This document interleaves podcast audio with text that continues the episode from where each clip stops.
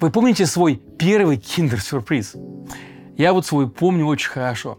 Мне было лет восемь. Зима, темнота и холод в Нефтекамске. После школы учителя дарят нам новогодние подарки в таких маленьких полиэтиленовых пакетах. О, сколько чудесного было в этом пакете. Какие-то конфеты там были, печенье, леденцы и сухой растворимый сок юпи. Ну и, конечно, этот самый киндер-сюрприз.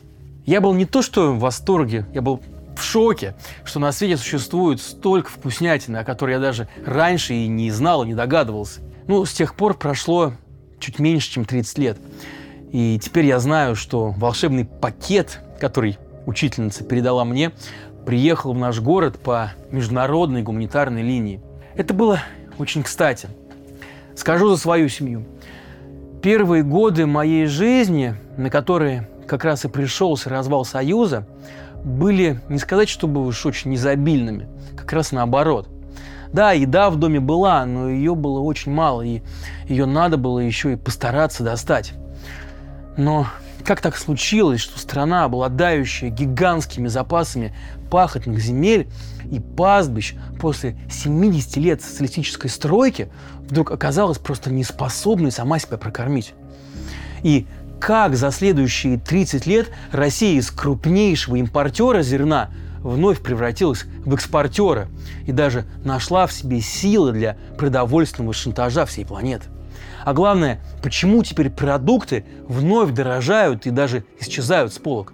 Меня зовут Павел Коныгин, и об этом, обо всем в сегодняшнем разборе на канале продолжение следует.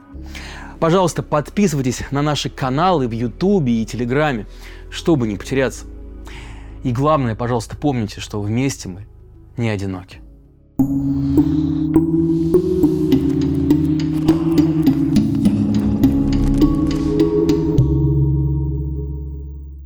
В своей книге «Гибель империи» главный реформатор России Егор Гайдар прямо называет нехватку еды главной политической проблемой и причиной развала Советского Союза. Начиная с 60-х годов СССР регулярно закупал еду за границей. В 63 году ему пришлось потратить на это даже около трети своего золотовалютного запаса.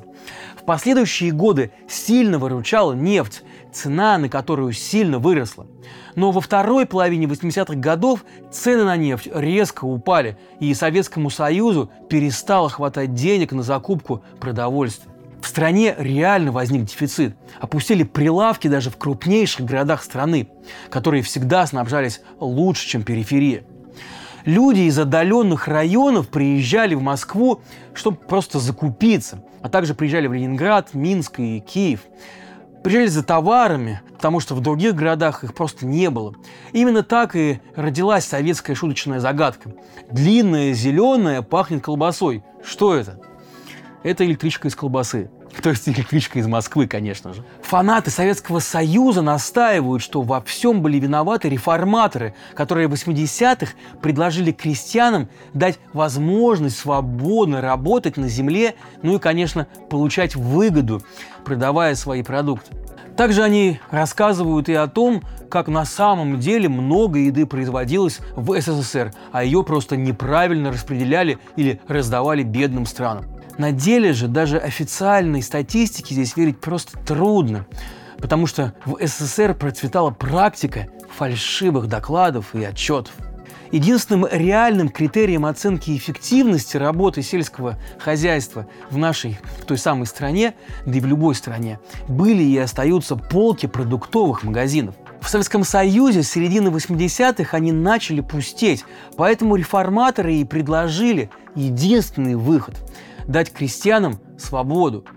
То есть брать землю в аренду, растить зерно и откармливать скот, а потом продавать продукт уже по свободной цене. Закономерно цены на продовольствие в стране стали расти. Это логично. Если товара мало, то продавец отдает его тому, кто больше заплатит. Ситуация усугублялась еще и тем, что платить за еду советским людям было просто нечем падение цен на нефть, а также санкции, наложенные в связи с вводом советских войск в Афганистан, так вот, все это ослабило и промышленный сектор. Заводы и фабрики то простаивали без нужных запчастей и сырья, то работали в полсилы. Аналогичная судьба ждала и крупные колхозы и совхозы. Им просто не хватало техники, начались перебои с поставками удобрений, а также семян. Производство продуктов сокращалось, а зарождавшееся фермерское движение было просто не способно обеспечить едой всю страну. И вот, чтобы хоть как-то поддержать население, в начале 90-го года Михаил Горбачев, тогдашний президент страны, подписал соглашение со своим американским коллегой Джорджем Бушем-старшим об оказании гуманитарной помощи. К слову сказать, это не была одноразовая акция. США и страны Европы отправляли гуманитарную помощь россиянам и жителям бывших союзных республик на протяжении целых семи лет слали консервы и медикаменты, одежду и средства гигиены. Вот те самые киндеры слали тоже. Вместе с гуманитарной помощью в Москву полетели и первые транспортные самолеты с коммерческими поставками куриных крачков, которые так и стали тогда называть «ножки Буша». Коллективный Запад помогал разрушенной стране прийти в себя и начать новую жизнь. И первым приходить в себя стало именно сельское хозяйство. После развала Советского Союза у России оказалось 210 миллионов гектаров сельскохозяйственных земель. Но земля эта в одночасье стала ничей. То есть она, конечно, оставалась государственной, как и квартиры, в которых жили советские граждане, как и заводы и фабрики, на которых они работали. Но вот отказавшись от пути построения социалистического общества, Россия шагнула в мир рыночных отношений. Были приняты поправки в Конституцию, которая позволяла гражданам иметь частную собственность и распоряжаться ею по своему усмотрению. Горожане получили возможность приватизировать свои полученные от государства квартиры. Некоторые становились владельцами акций предприятий, на которых они работали. А сотрудники совхозов и колхозов также приняли участие в глобальной приватизации. Им были розданы так называемые паи. Земли общего пользования делили на количество участников колхозов и совхозов и раздавали всем поровну. В докладах специалистов по этой теме называется одна и та же цифра. 12 миллионов россиян получили земли в долевую собственность с 92 по 94 год. Своим правом выйти из коллективных хозяйств и организовать свои фермы воспользовались порядка 300 тысяч домохозяйств. Люди получили возможность самостоятельно обрабатывать землю. Ну а те, кто не мог или не хотел этого делать, сдавали свои земли в аренду более расторопным землякам. И вот, получив впервые за многие годы заинтересованного собственника, российское сельское хозяйство начало оживать. Хотя сразу, конечно, чудо не случилось. Техника для обработки земли была старая и неэффективная, удобрения дорогие, рынки сбыта нестабильные. Проблем добавлял и неконтролируемый импорт. В магазины хлынули заграничные продукты, которые благодаря дотационной сельскохозяйственной политике Европы оказались намного более дешевыми и доступными для россиян. Отечественные производители просто не выдерживали конкуренции. Обанкротились птицефабрики, дойные коровы шли под нож, потому что корм для них обходился дороже молока, которое они давали. Молокозаводы лишались сырья, их нишу заполняли иностранные производители. И так по всему рынку. Исчезновение животноводства вгоняло в депрессию и растеневодство, ведь зерна для хлеба в России надо не так много. Основная масса его должна была уходить именно на откорм скота. Приходилось сокращать посевы. А в 1998 году Россия едва собрала 48 тонн зерна. Для сравнения, в 2022 году на куда более скромных посевных площадях более 150 миллионов тонн урожая. Как это ни странно, российскому сельскому хозяйству сильно помог дефолт 1998 года. Вы спросите, как же так? Дефолт это же что-то плохое. Да, но в случае с сельским хозяйством вышло как раз наоборот. Тогда доллар в одночасье вместо 6 рублей стал стоить 21. Импорт подорожал кратно, и ввозить в Россию продукты стало просто невыгодно. Вот тогда все и вспомнили, что до распада Советского Союза РСФСР производил более полутора миллионов тонн куриного мяса. За 6 лет свободного рынка этот показатель упал в три раза. Но оставались еще производственные мощности, а самое главное – квалифицированные кадры. И стране нужны были продукты и новые рабочие места. И вот таким образом в конце лихих 90-х российское сельское хозяйство курочка по зернышку и начало восстанавливаться. В центрально-черноземных и южных регионах России фермеры постепенно наращивали обороты. И вот вскоре, почуяв выгоду, на агропромышленный комплекс обратил таки внимание и крупный бизнес. Началось формирование агрохолдингов, которые и до сих пор играют ключевую роль в обеспечении России продовольствием. Для сравнения, сельскохозяйственных площадей в США насчитывается 360 миллионов гектаров, но при этом в стране существует колоссальное количество фермерских хозяйств – более 2 миллионов.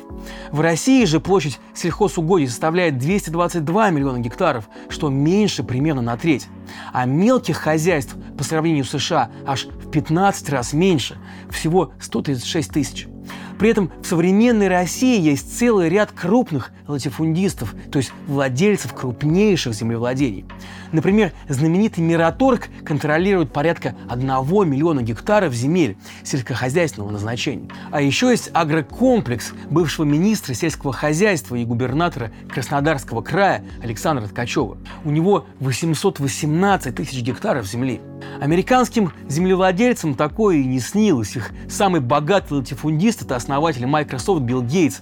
Так вот, с бывшей женой Мелиндой они владеют примерно 100 тысячами гектаров сельскохозяйственной земли, что, конечно, не так много. Однако никакого повода для гордости у России здесь нет.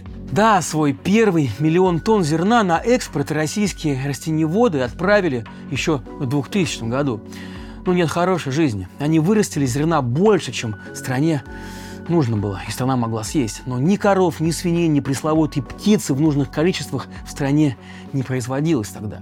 Забегая вперед, следует сказать, что лишь во втором десятилетии 21 века Россия вышла таки на полное самообеспечение мясом птицы. Но вот а тогда, в начале нулевых, есть это зерно было просто решительно некому, в то время как на внешних рынках этот товар всегда пользовался большим спросом. И вот так постепенно, год за годом, Россия, имея выход на внешний рынок, наращивала производство зерна и постепенно поднималась в рейтинге ведущих мировых экспортеров. Во многом этому способствовали и транснациональные корпорации, которые пришли в Россию и занялись-таки строительством соответствующей инфраструктуры.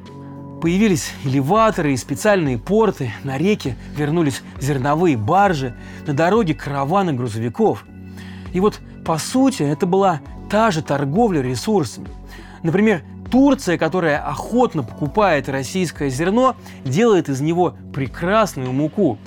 Абсурд, но долгие годы российские хлебокомбинаты были главными покупателями этой самой турецкой муки, сделанной из российского зерна. Потому что свои мелкомбинаты к тому времени представляли жалкое зрелище. И вот похожая история была и с кормами для высокопродуктивных пород скота и птицы. Чтобы получить нужный привес, российские животноводы были вынуждены закупать специальные добавки кормам, которые в других странах, конечно же, прекрасно делали из того же российского зерна. Понимаете парадокс, да? Лишь в конце нулевых бизнес, российский бизнес, начал создавать такие мощности для глубокой переработки зерновых. Но к этому времени власти России уже пришли к выводу, что свободный рынок, международная кооперация, мировое разделение труда и прогресс, вот эти все штуки, это не наш путь. Последний всплеск оптимизма российские аграрии испытали в 2014 году, когда в ответ на западные санкции из-за аннексии Крыма Россия ввела запрет на импорт продовольствия из стран Запада. И вот тогда под гусеницами тракторов и затрещали польские яблоки да датские гуси с сырами. А в продаже появились настоящие белорусские креветки, а импорт пальмового масла в России вырос кратно. Все дело было в молоке, которого, несмотря на 10 лет успешного развития, в стране больше так и не стало. По всем нормативам потребления России необходимо производить не менее 45 миллионов тонн молока. Но даже после введения санкций и беспрецедентной государственной поддержки нам едва удалось превысить отметку в 31 миллион тонн. Недостающие животные жиры заменялись растительным маслом, а поставки контрафактной продукции просто разоряли те немногочисленные предприятия, которые пытались еще работать честно. Но объемы российского экспорта зерна росли. И вот в 2018 году выручка от продажи зерновых и подсолнечного масла даже превысила доходы от экспорта вооружения – более 20 миллиардов долларов. И тут случилась война. С началом полномасштабного вторжения в Украину на Россию обрушился новый поток санкций, многие из которых очень сильно ударили как раз по сельскохозяйственным бизнесам. Был введен запрет на поставку запчастей для сельхозтехники, которая сильно зависит от импорта. Выросли затраты на страхование судов. Экспортеры свои затраты традиционно ведь перекладывают на фермеров. Из-за отключения Свифта усложнилась и система расчетов, и это тоже издержки. И вот Россия пошла на отчаянный шаг и даже попыталась блокировать экспорт украинского зерна, чтобы создать проблемы с поставками продовольствия в страны Африки, угрожая таким образом Западной Европе толпами голодных беженцев. Она требовала вернуть хотя бы свифт и экспорт запчастей комбайнам и тракторам. Но шантаж не сработал. Летом 22 года из страны ушли транснациональные корпорации, которые и обеспечивали объемы экспорта. Вся созданная ими инфраструктура оказалась в руках небольшой группы лиц, приближенных к Путину. Российское сельское хозяйство – это курица, несущая в последние годы золотые яйца, вновь чувствует себя неважно. Комбайны и трактора стареют, и их эффективность падает. Из-за мобилизации и оттока населения отрасль испытывает серьезные кадровые проблемы. Амбициозные проекты в животноводстве сворачиваются, так и не успев заработать в полную силу. Потому что реализовать их без кооперации с мировыми селекционными центрами просто невозможно. Беднеющее население все больше экономит на еде, на качественной еде, а внешние рынки для российской продукции остаются закрытыми. И пока что прогнозы неутешительные. Объемы производства продовольствия в стране снижаются. В экономике это значит, что себестоимость каждой произведенной буханки хлеба и килограмма масла будут постепенно расти. Ценники в магазинах это подтверждают. Они действуют весьма отрезвляюще даже на самых преданных поклонников пропагандистских шоу, уверенных, что страна идет правильным курсом. Еда – это не нефть, не алмазы и не золото, распродав которые можно тайком набить себе карманы и смыться из страны. Еда – это фундамент стабильности любого государства. Давайте здесь вспомним постулат Гайдара, который я упомянул в самом начале разбора. Советский Союз сгубила не конфронтация с Западом и не раздражение от афганской кампании. Его сгубила именно нехватка еды. Но, похоже, путинская система этот урок так и не усвоила. И поэтому продолжение следует.